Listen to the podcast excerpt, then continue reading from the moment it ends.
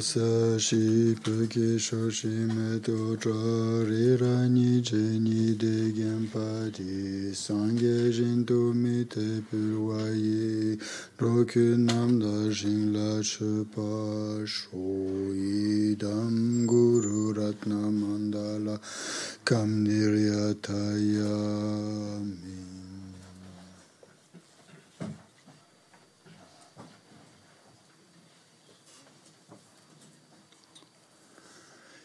Bien, donc nous en sommes. Euh, juste pour revenir un petit peu en arrière, donc euh, résumer les points essentiels de cette méditation sur la mort en neuf points.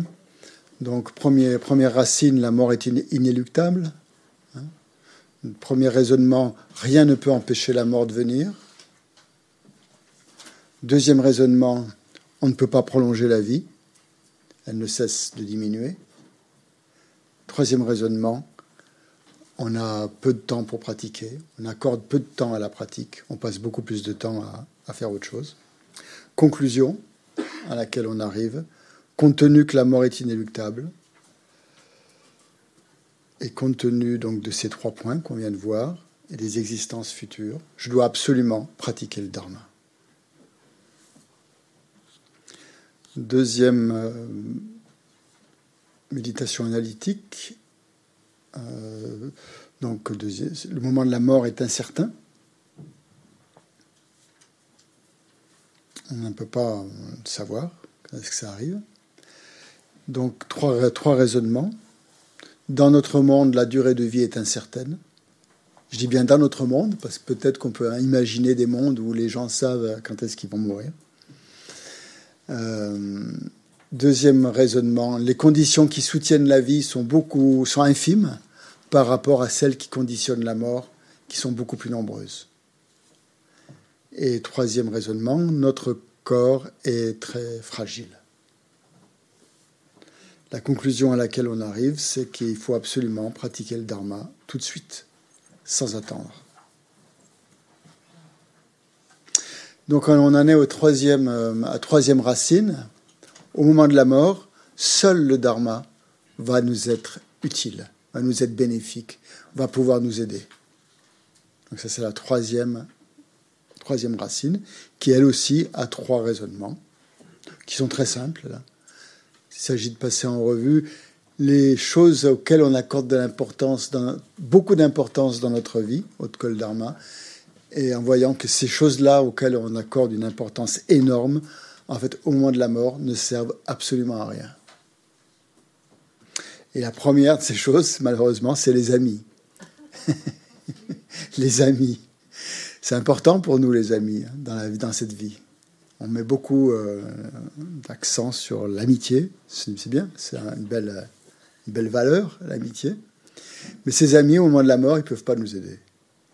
Même s'ils sont très proches, même s'ils nous aiment beaucoup, euh, même s'ils ont beaucoup d'affection pour nous, euh, ils ne peuvent pas nous accompagner, ils ne peuvent pas vivre cette expérience à notre place. Hein. Ils peuvent être là. Est-ce qu'ils nous aident vraiment quand ils sont là? Ça, c'est encore une question. Parfois, ça suscite plus d'attachement et de, de regret et de, voilà, de, peur euh, ou d'incertitude ou que s'ils n'étaient pas là. Euh, bien sûr, euh, ils, ont, ils, font ça pour aussi euh, nous, nous, aider, mais est-ce qu'ils nous aident vraiment? On peut se poser la question. Et si c'est des infirmières, des, si notre ami c'est un médecin? Les infirmières nous aident, oui, elle a besoin des infirmières. Hein. Elles sont très très importantes, les infirmières. Bah, c'est pour ça qu'on compare la sangha à des infirmières souvent, parce qu'elles nous aident à, ben, dans, dans, ces derniers instants. Oui.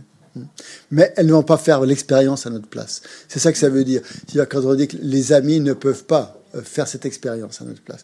Nous, nous partons seuls. Hein. Donc même si de notre vivant, on s'est entouré de beaucoup d'amis et que ça a joué un rôle très important dans notre vie, les amis, tout ça, et, euh, euh, pour éviter la solitude. Hein. Souvent, ça sert à ça, les amis, à éviter d'être seuls. Et au moment de la mort, c'est seul que nous devrons partir. Donc nos amis, nos parents, à ce moment-là, ne peuvent pas vraiment nous aider. Hein. Bien sûr, ils peuvent apporter une aide euh, dans une certaine mesure, bien sûr. Mais qu'est-ce qu'ils voudraient le plus ces, gens, c'est en fait nous, euh, nous protéger de la souffrance, nous éviter ces souffrances qu'on est en train de vivre. Et on voit bien hein, qu'on ne peut pas éviter les souffrances de quelqu'un d'autre. On ne peut pas les prendre sur soi. Hein, parce que cette expérience, donc, c'est seul qu'on doit la faire. Euh, un grand nombre de proches, même si on en a beaucoup, ils vont pas retarder non plus ce moment-là. Ça crée peut-être parfois même plus de peur parce qu'il y a une angoisse, euh, ça peut créer de l'angoisse. Hein. Il y a beaucoup de gens autour de nous et qui sont là, et qui, qui essayent de retarder cet instant-là, alors qu'il faut partir. Hein. Donc c'est euh, parfois il vaut mieux laisser le mourant partir, partir quoi, et ne pas le retenir. Mais il y a des gens qui, aiment bien retenir, quoi, qui, voilà, qui, est, ça c'est plus ou moins inconsciemment aussi, je pense. Hein. On, on essaye de retenir les personnes auxquelles, auxquelles on est, attaché. Et euh, donc ces personnes-là ne peuvent pas, euh, les textes disent, ils ne peuvent pas signer une pétition auprès de la mort pour pouvoir, euh, pour pouvoir comment dire, négocier avec elle. Il n'y a pas de négociation possible. Si vous devez partir à 64 ans, vous partez à 64 ans. Vous pouvez pas dire partir avant ou après. Donc pas de négociation possible. Même s'il nous retenait par les bras, par les jambes, etc., il ne pourrait pas nous empêcher de, partir. Et aucun d'eux ne pourrait nous suivre. J'ai ça me fait penser à un ami, euh, un ami qui est, curé à, à Moulins, dans, la cathédrale de Moulins, qui est euh, prêtre. Et il est passionné par la mort. Et son travail principal consiste justement à, aller, euh, aller voir les mourants pour, la confession et tout ça, pour les aider à, à passer ce cap, quoi, à les confesser, etc., et à les, les réconforter. Et il dit, il a, vu beaucoup de gens mourir. Euh, il, était au chevet de nombreuses personnes en tant que prêtre. Il disait, il y a un moment où j'ai envie de les suivre, j'ai envie d'aller avec eux. Je les ai accompagnés pendant plusieurs jours, plusieurs semaines, voire plusieurs mois. Et au dernier moment, j'ai envie de. C'est comme si je voulais enjamber le lit pour pouvoir les suivre, pour pouvoir continuer. Et là, il disait, il y a une grosse frustration où on peut pas aller plus loin. pour un prêtre, il trouvait que c'était frustrant, justement. À un moment donné, on voit la, personne partir et, là, on peut rien faire. On ne peut pas aller plus loin, quoi. Et c'était. Euh, il disait ça la dernière fois que je l'ai rencontré.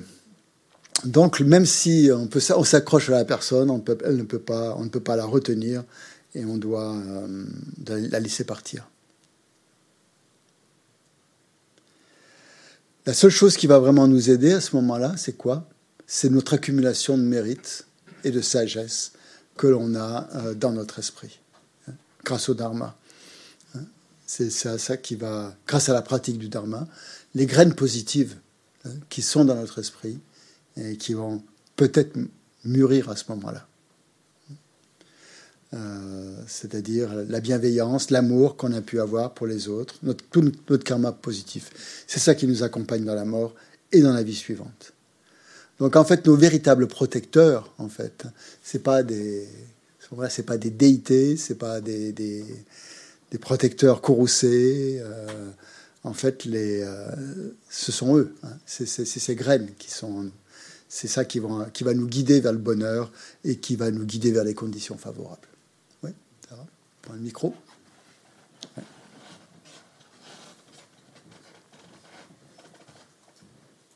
Euh, j'imagine aussi, parce que la mort est une expérience très solitaire. Très solitaire, oui. Oui, je comprends pourquoi ça peut être traumatique et on ne peut pas rappeler notre vie, euh, nos vies euh, antérieures. Mais j'imagine que c'est aussi important de développer une certaine confiance en soi pour traverser ça, non? Bien sûr, et c'est sûr.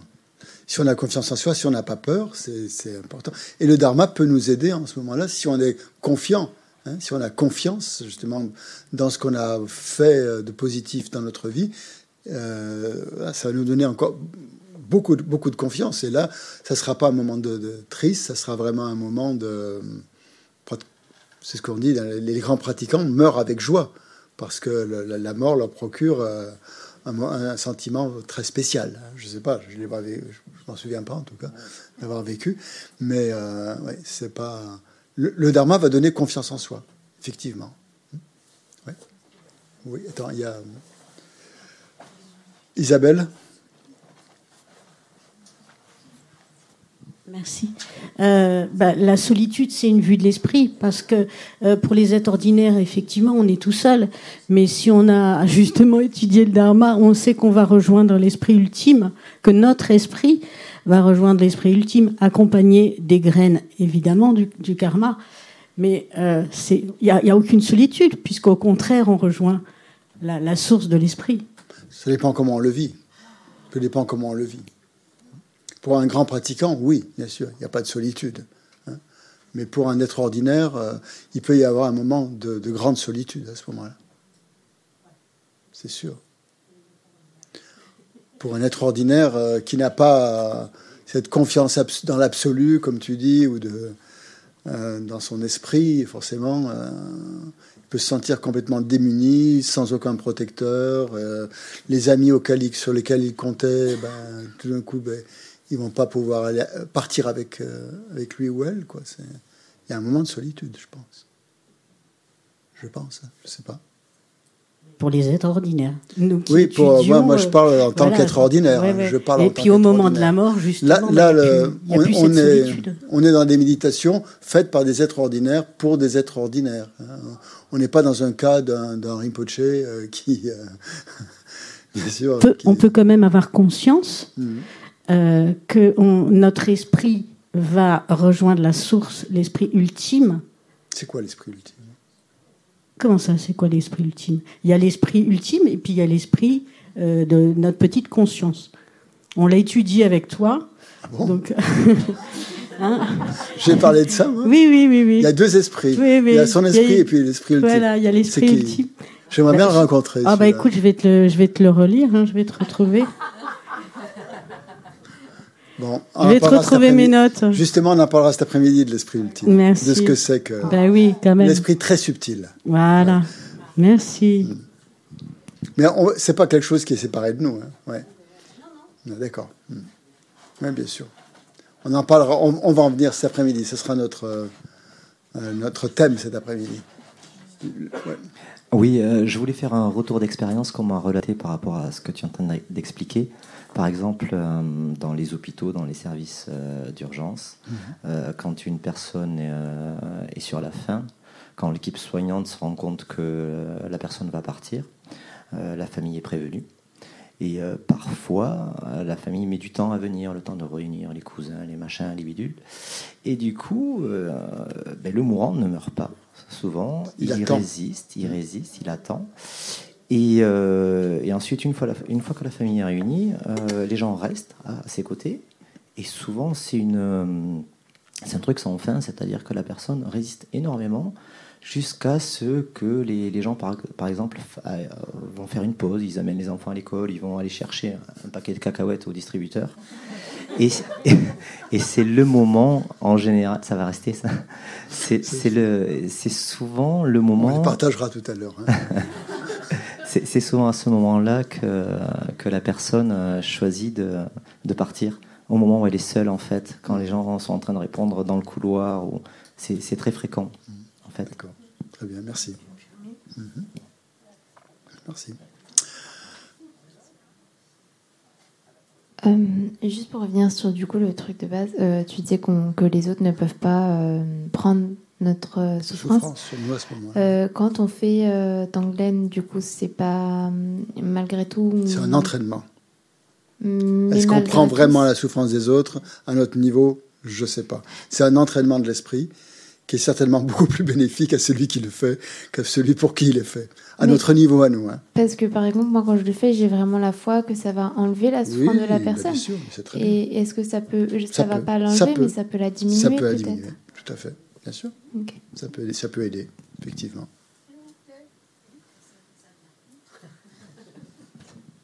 Euh, je, ne comprends pas, vous ne parlez pas du bardo.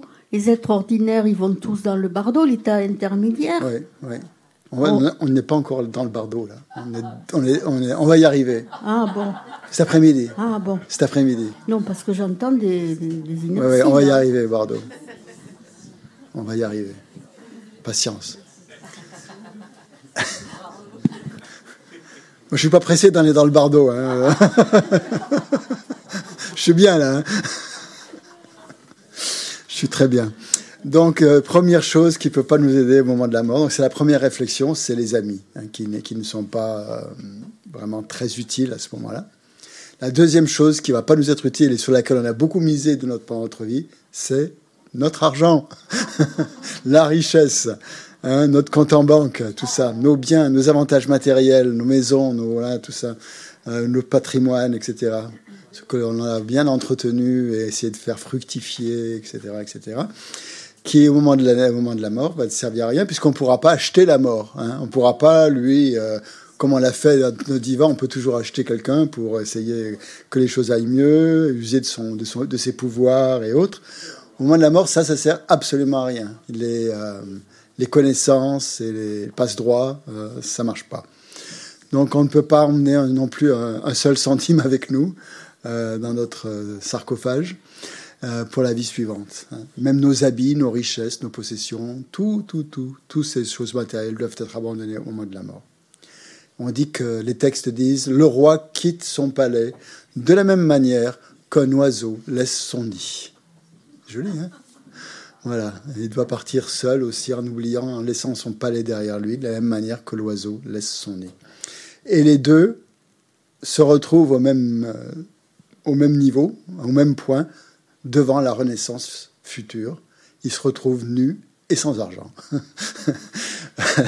le, roi comme l'oiseau. Comme hein. Donc ils sont égaux à ce moment-là. Un sutra qui dit on, peut avoir, on, peut avoir des réserves de nourriture pour 100 ans, mais au moment de la mort, on part le ventre vide. On peut avoir des réserves de vêtements pour 100 ans, mais au moment de la mort, on part tout nu. Donc tout ce qu'on a pu accumuler comme bien, comme richesse, ben, tout ça, ça doit, on doit s'en séparer. Ça peut être une cause de, grande euh, souffrance au moment de la mort si on est très attaché à ça. Ou alors euh, on s'en détache peut-être très très vite à ce moment-là. Ça va dépendre des gens. Et je pense que le, plus on a justement pratiqué le dharma, plus on a déjà, on s'est déjà préparé à se détacher de toutes ces choses-là pour, euh, en étant conscient qu'on doit, qu'on devra forcément un jour les abandonner. Dans son texte, dans le guide du Bodhisattva, euh, le, le, vivre en héros pour l'éveil, le guide du Bodhisattva Shayavatara, le chapitre 2 est très bien. Il y a beaucoup de choses sur la mort. Si vous l'avez, vous pouvez le consulter. C'est euh, par exemple, je prends au hasard les strophes qui me viennent. Euh, que se passera-t-il alors quand, frappé par la, maladie de, la, de terreur, les formes affreuses des messagers de Yama prendront possession de moi? Qui me protégera contre cette immense peur? Les yeux exorbités dans les quatre directions, je chercherai un refuge. Mais n'y voyant pas d'abri, replongé dans un brouillard, que ferai-je si je ne trouve là aucun secours? Donc, euh, si on a pris refuge, si dans notre notre pratique du dharma, on a, on a pris l'habitude de prendre refuge dans les, trois joyaux, justement au moment de la mort, ça va, ça va être bien sûr aidant, ça va donner confiance, effectivement.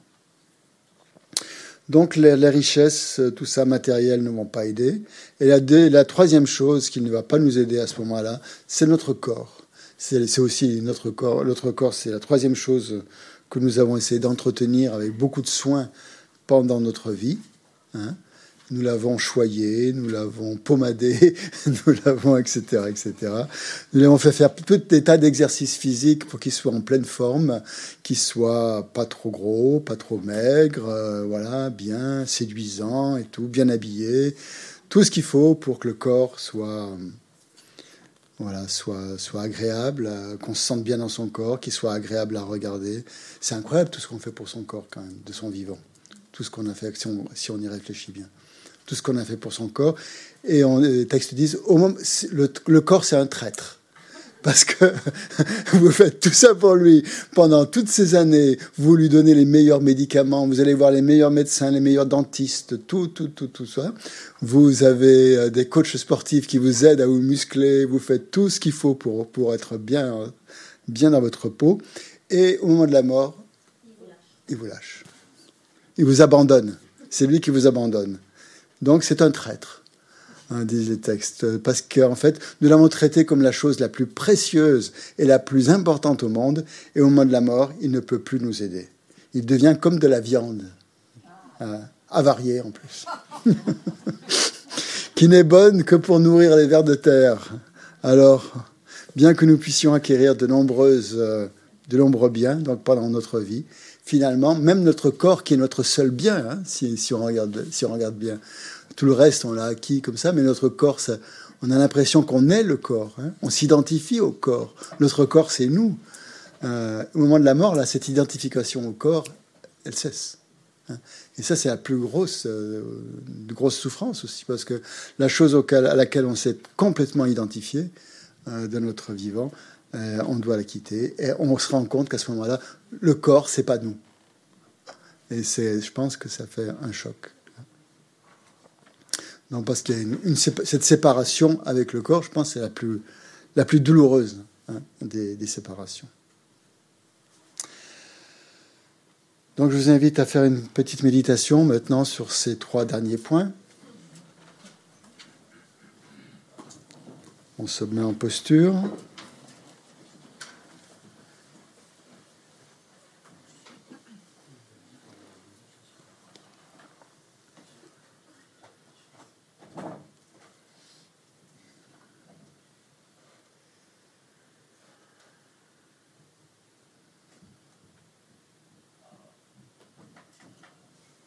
On respire bien. On se concentre sur la respiration.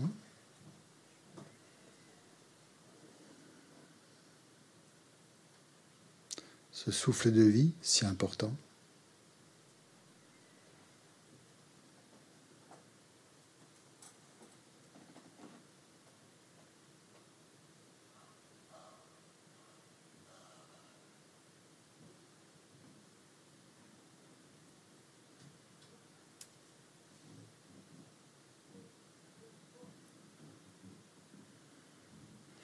Et on se dit que ni les amis, ni le corps, ni les richesses ne peuvent vraiment nous aider au moment de la mort. Seule la sagesse que l'on a obtenue, le bon cœur, ça, les graines positives que l'on a mis dans notre courant de conscience, grâce à la compréhension du Dharma, grâce à la méditation, grâce à nos réflexions, resteront continuellement dans mon esprit, avec moi, et dans toutes mes vies futures, jusqu'à l'éveil. Seules ces graines positives vont m'accompagner. Et cette sagesse, ces graines, cette sagesse, ne me trompera jamais. Toutes les compréhensions que j'ai obtenues grâce au Dharma ne me trahiront jamais.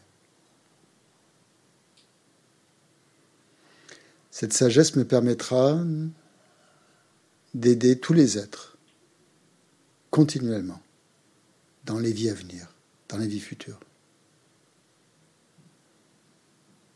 Elles seront mon soutien, mon support, qui m'aideront dans toutes les situations.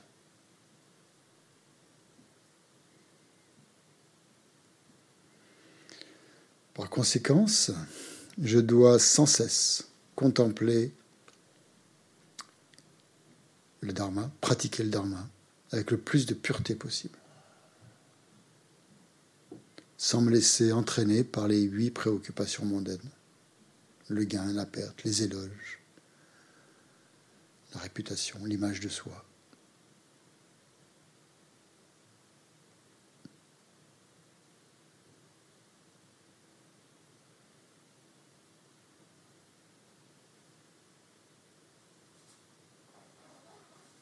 Essayez de placer fermement votre esprit justement dans cette euh, compréhension, dans cette euh, détermination.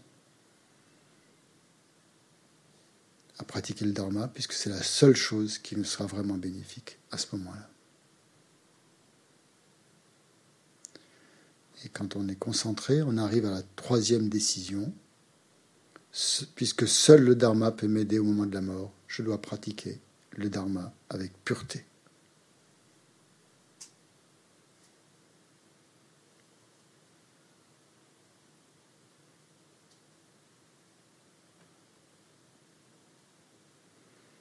Donc ainsi, avec ces raisonnements, euh, les uns à la suite des autres, on en arrive aux trois décisions consécutives qu'on doit pratiquer le dharma, qu'on doit pratiquer le dharma maintenant et qu'on doit pratiquer le dharma purement. Comment on sait si on est sur la bonne voie? Si on, on est sur la bonne voie. Comment on sait si c'est la bonne voie? C'est la bonne. Hier, je suis partie l'après-midi. Oui. Et alors? Tu avais peur? Ben, C'est bien. C'est une peur salutaire. C'est normal d'avoir peur un peu au début. Mais si tu continues à méditer, cette peur, elle va disparaître. Parce que tu vas prendre confiance en toi. C'est ça la voie, la voie, voie du Dharma. Tu es sur la bonne voie. Il ne faut pas avoir de doute là-dessus. C'est. Mais tu en connais d'autres meilleures voies? Est-ce que tu connais une meilleure voie? Si tu connais une meilleure voix, euh, je veux bien que tu m'en parles. Hein. Personnellement, je ne connais pas de meilleure. Mais réfléchis, hein. Réfléchis bien.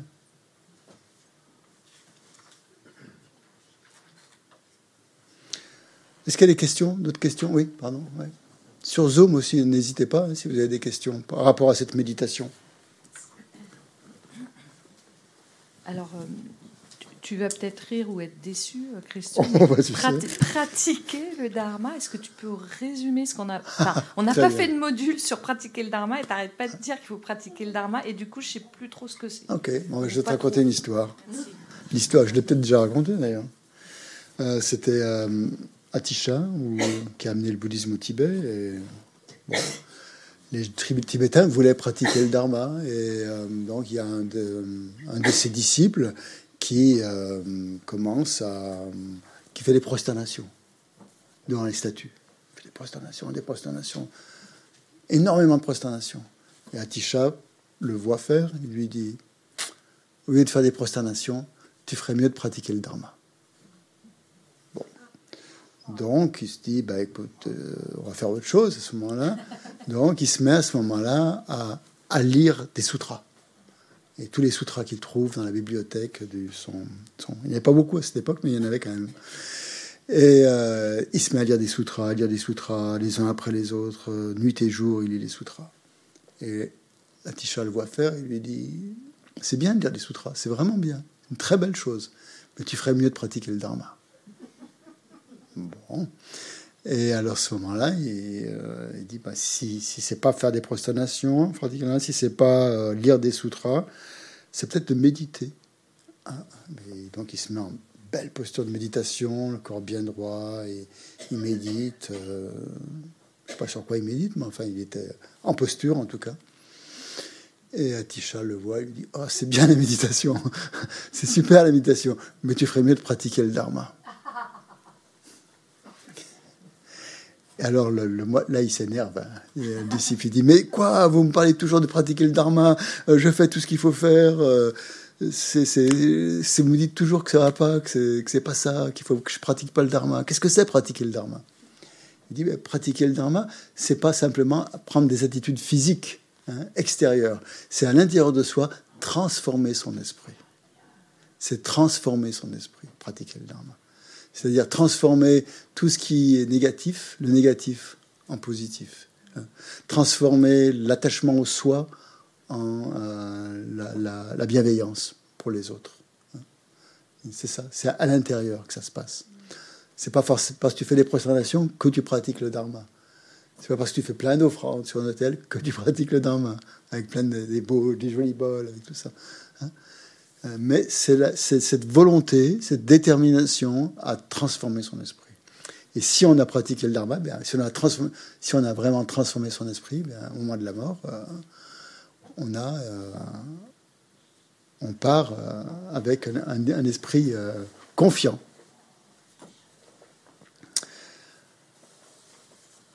Oui.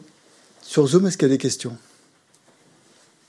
Ah, j'ai une autre histoire, tiens, puisqu'ici il n'y a pas de questions. C'est l'histoire de Gotami. Hmm. Ah, je vais peut-être oublier des détails, hein, je ne vais pas commencer à la raconter, mais ça, ça m'est revenu en parlant de cette histoire-là. Gotami, c'était une femme au temps du Bouddha qui était très laide, très très laide, physiquement. Et elle ne rencontrait, personne ne voulait l'épouser. Elle était très très malheureuse parce que personne ne voulait l'épouser. Et euh, en Inde, une femme seule que personne ne veut épouser, euh, bon, c'est pas beaucoup de ressources, hein, c'est difficile. Pour, on a besoin d'une famille, etc. C'est très très important dans la, société indienne. Elle, elle, voulait absolument trouver un mari. Et par chance, même si elle était très laide, un, homme a vu sa beauté intérieure. C'est joli. Euh, il ne s'est pas arrêté à son physique. Il voit sa beauté intérieure et euh, il, euh, il, est séduit par sa beauté intérieure et il l'épouse. Et elle est très très heureuse, Kotami. Au point qu'ils ont un enfant. Et alors là, elle est comblée parce qu'elle donne en plus non seulement un enfant, mais un fils à son, à son mari. Dans la société indienne, c'est ce qu'il y a de mieux. Donc les parents, la famille du mari l'acceptent au sein de la famille et tout ça elle amène un fils, c'est formidable, formidable. Tout va très très très bien. Manque de chance, cet enfant tombe malade et meurt. Meurt. Meurt. Et Gotami a cet enfant dans les bras, dans les, les sutras décrits, Gotami a cet enfant dans les bras. Elle ne veut pas accepter, elle ne sait pas ce que c'est que la mort, ou elle ne veut pas accepter la mort. Plutôt ça. Euh, elle pense que son enfant est malade. Donc elle va voir tous les guérisseurs, tous les guérisseurs qu'elle peut voir, les médecins, tout ça, avec son enfant mort. Mais pour elle, il n'est pas mort. Il est juste euh, malade. Hein. Elle ne veut pas voir qu'il est mort. Et donc, euh, elle va voir les guérisseurs. Les guérisseurs voient bien qu'il est mort. Et donc, ils lui disent, mais ton enfant est mort. Mais non, mais non, mais non, il n'est pas mort. il n'est pas mort. Il y, a le déni, il y a le refus de la mort elle va en voir un autre. Et puis il y a quelqu'un qui a vraiment une compassion énorme, un, moine du Bouddha qui, voit, qui a compris un petit peu qu'elle ne voulait pas faire face à la mort. Il lui dit, mais je connais le meilleur des guérisseurs, le Bouddha. Il dit, va le voir. Et il va trouver un, remède qui va guérir de la mort. Oh, Kotami, fantastique. Et elle va voir le Bouddha. Et elle arrive devant le Bouddha. Il dit Voilà, mon enfant, vous pouvez le guérir. J'ai entendu que vous étiez le meilleur des guérisseurs. Il dit ah je, peux le guérir, effectivement. Et lui euh, euh, Pour ça, j'aurais besoin de graines, de grains de sésame. De grains de sésame. Euh, donc il faudrait que tu, me rapportes des grains de sésame. Je vais faire quelque chose. Mais par contre, chose très importante, il faut que ces graines de sésame viennent d'un foyer où personne n'est mort. Donc, Kotami prend son enfant, elle va de foyer en foyer, elle frappe à la porte. Bonjour monsieur, est-ce que vous avez des grains de sésame? Oui, bien sûr, j'ai des grains de sésame, je vais vous en prêter, pour, bien sûr. Et il dit, mais est-ce que personne n'est mort dans cette maison? Ah bah si, la, grand-mère est morte l'année dernière. Il y a quelqu'un qui est mort. Elle passe comme ça de maison en maison. Elle ne trouve aucune maison où personne n'est pas mort. Et, euh, elle revient vers le Bouddha, elle lui, dit alors, le Bouddha lui dit, oh, tu, me ramènes les graines de sésame Et Gautama lui dit, non, je viens prendre les vœux de nonne. Parce que j'ai compris que euh, ben, il n'y avait pas un seul euh, être vivant qui ne mourrait pas. Il n'y a aucun foyer où la mort n'est pas passée. Et donc, euh, je ne fais pas exception, etc. Donc voilà l'histoire de Gautami qui est devenue une, arate euh, grâce, grâce à, sa, à sa réalisation de, de l'impermanence et de la mort. Voilà.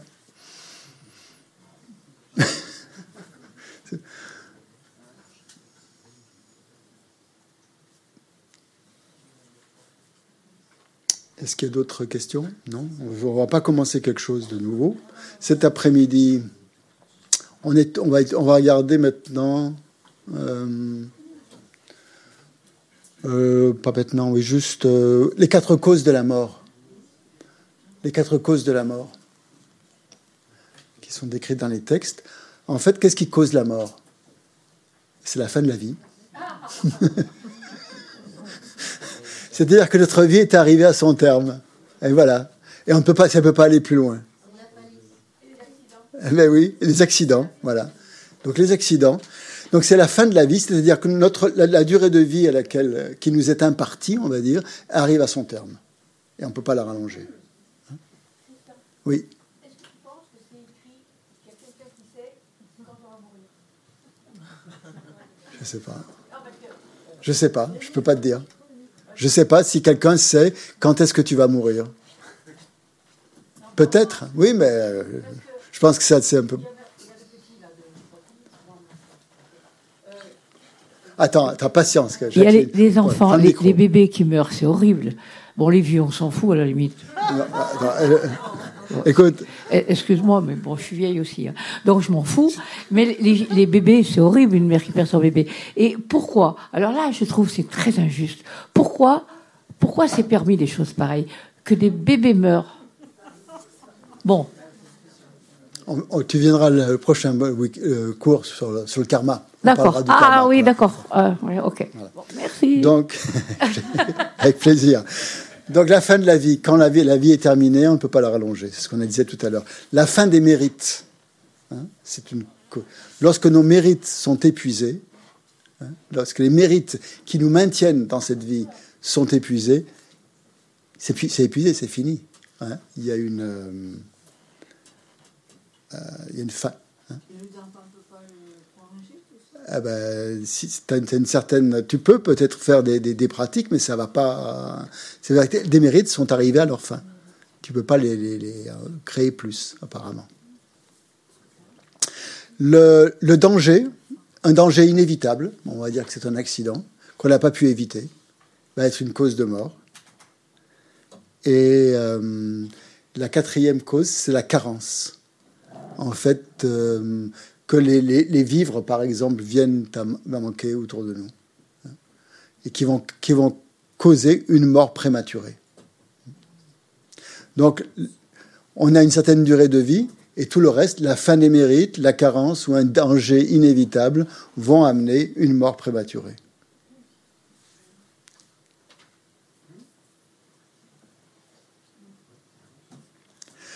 Voilà.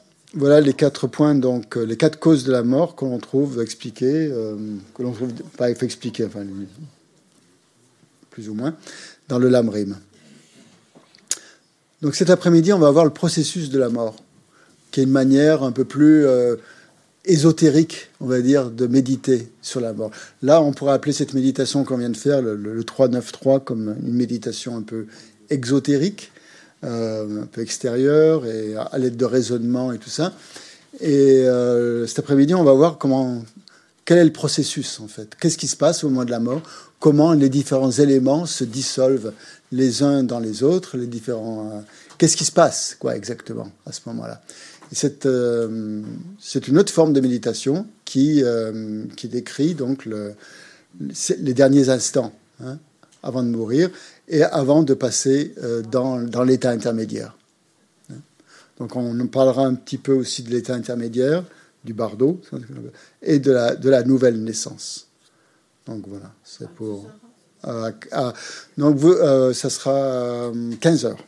À 15 heures.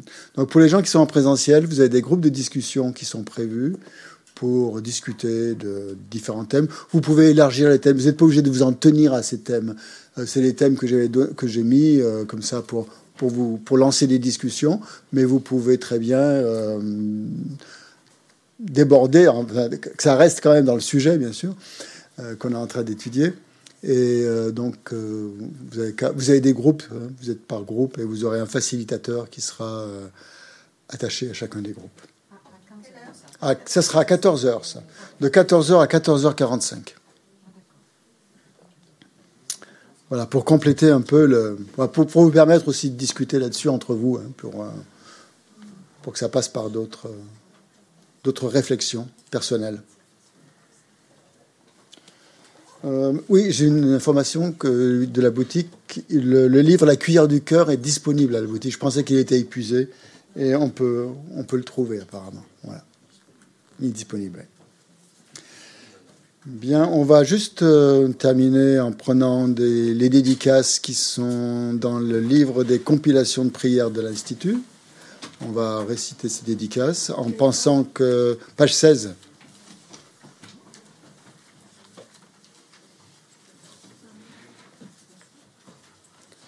page 16, le petit livret. Donc on pense que quand on dit ces dédicaces, on pense que pendant cette, euh, cette matinée qu'on a passée ensemble, on a on va dire accumulé ou on a engrangé de l'énergie positive, euh, puisqu'on a commencé cette, euh, cette session en mettant une bonne motivation pour faire cette, cette, pour cet enseignement. Ensuite, on a essayé de réfléchir, on a essayé de méditer, on a essayé d'intégrer ces, ces pensées profondément. Et donc, on peut maintenant c'est la troisième phase, dédier cette énergie positive pour, que cette graine positive, justement, reste dans notre courant de conscience et nous, euh, nous suive euh, dans cette vie et dans, dans toutes nos vies suivantes.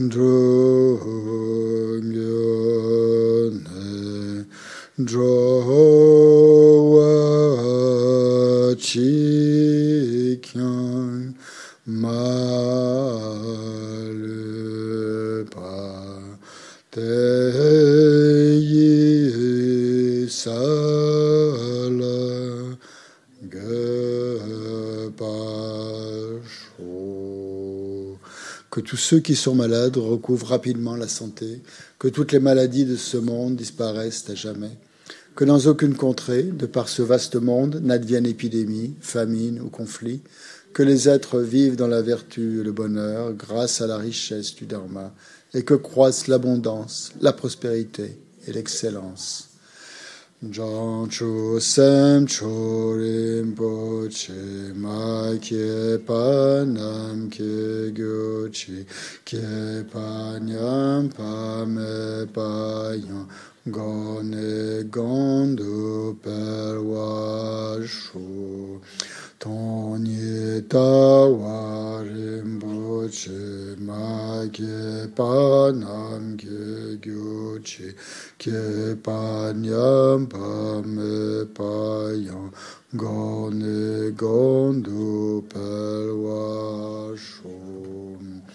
Puissent tous les êtres, mes pères et mères, connaître le bonheur et tous les états d'existence inférieurs être vides à jamais. Ou qu'il y ait des bodhisattvas, puissent toutes leurs prières se réaliser immédiatement.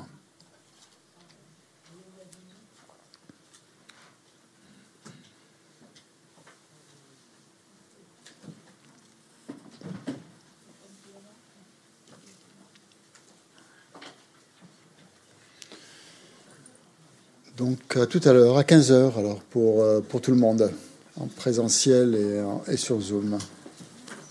Bon appétit.